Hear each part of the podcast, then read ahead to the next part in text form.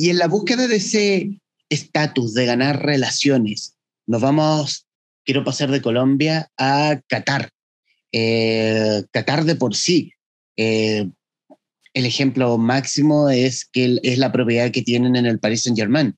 Eh, también el ejemplo mismo de que van a ser sede en la, una polémica sede del próximo Mundial de Fútbol. Un mundial que va a ser en noviembre, porque en noviembre hay temperaturas acordes para que puedan jugar los, los muchachos. Eh, ¿Cómo termina Qatar? ¿Cómo termina Qatar eh, siendo parte de Oriente eh, y escuchándose como referencia, así como, oye, ¿sabes que en Qatar se están haciendo cosas? Oye, Qatar es dueño de Messi, por, por decir algo. Sí. Qatar es un país chiquito, muy chiquito, con muy pocos habitantes, pero con muchos problemas con todos sus vecinos, especialmente Arabia Saudita, que es el, país gigante de la región, que es el país limítrofe de Qatar. Pero los cataríes se llevan mal, con Emiratos Árabes, con Arabia Saudita, con Yemen, con Maldivas, con Egipto. Eh, y además es un país muy chiquitito, no, es un país que tenga no es una potencia militar, pero es el principal exportador mundial, o lo era hace unos años, de gas licuado y tiene petróleo de sobra. Es un país multimillonario, tiene cualquier cantidad de millones para nadie, si querés, porque no tiene casi, tenía poquitos habitantes. Y encima estaba peleado con, con todos los vecinos. Entonces se da en un momento, en, la primera parte del, siglo XXI, eh, Qatar en un momento hay, un encuentro, o el G que dice, a ver, hoy, no, hoy somos nada, somos nadie, no nos da bola nadie, no, no existimos en el concierto mundial. Yo en el 2030 quiero ser un actor de más relevancia. Esto lo hacen en el 2006, creo, 2006-2008.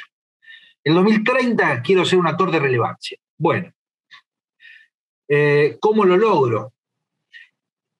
y llegan a la conclusión de que el deporte es uno de los grandes instrumentos o una de las herramientas importantes que van a usar para, para ser alguien en el 2030.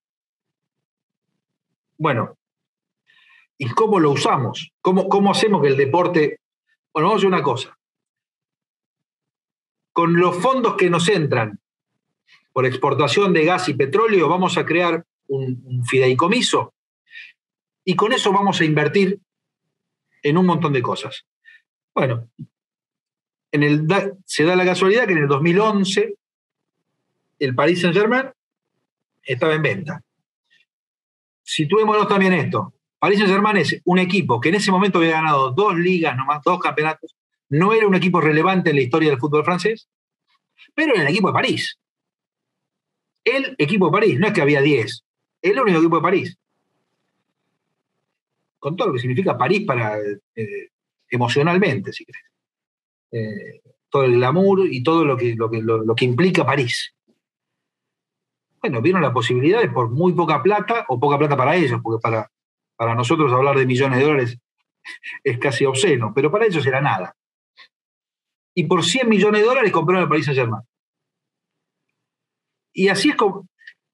Eso lo hacen cuando Arabia Saudita los había acusado eh, de promover golpes de Estado. ¿Vos te acordás de, lo, de la primavera árabe? Lo que se llamó como primavera árabe. Sí. La primavera terminó con cuatro gobiernos de la región. Egipto, eh, entre ellos. Y a punto estuvo también de terminar con el de Siria. O sea, pudo haber terminado con cinco o seis. Arabia Saudita, Egipto, Libia, todos dijeron que el gobierno de Qatar estaba apoyando a los movimientos, vamos a decir, insurgentes, no sé. Ellos lo llamaron golpistas. Y lo empezaron a promover por todos lados. Cuando a Qatar, le, en todo el mundo, bueno, uno no escuchaba hablar de Qatar en el 2010, 2000, que era un país chiquitito, perdido por ahí. Pero de pronto lo que empezamos a escuchar de Qatar era que era un país golpista o promotor de golpes de Estado. A Qatar no le gustó esto. Inmediatamente fue y compró el Paris Saint-Germain.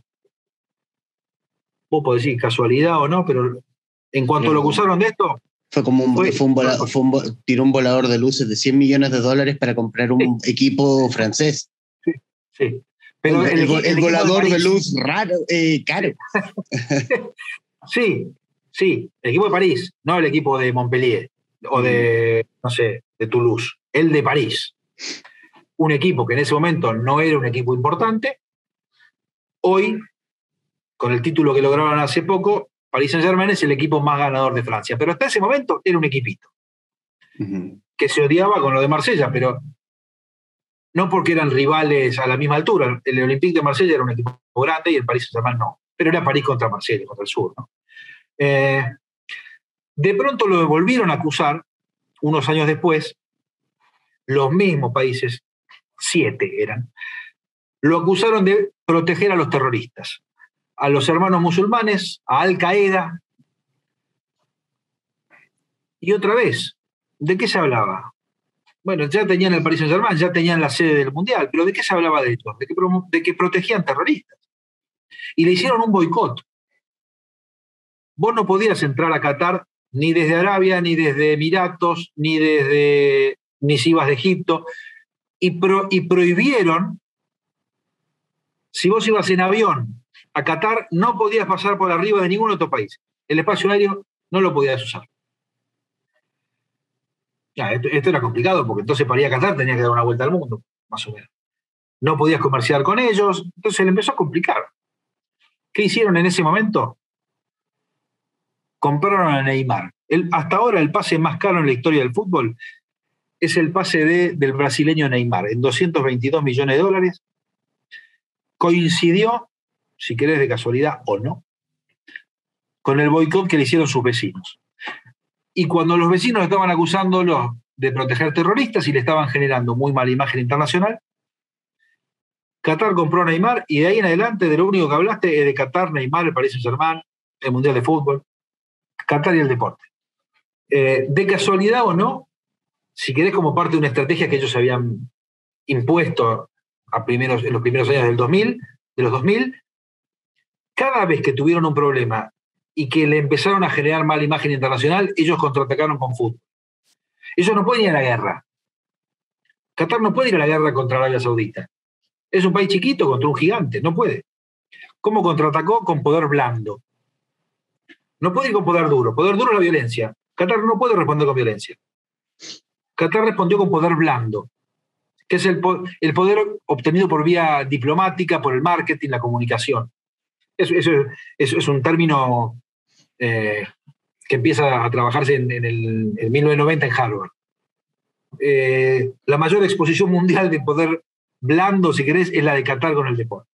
¿Cómo respondió a las acusaciones de, y, a la imagen negativa que le estaban creando? A través de poder blando.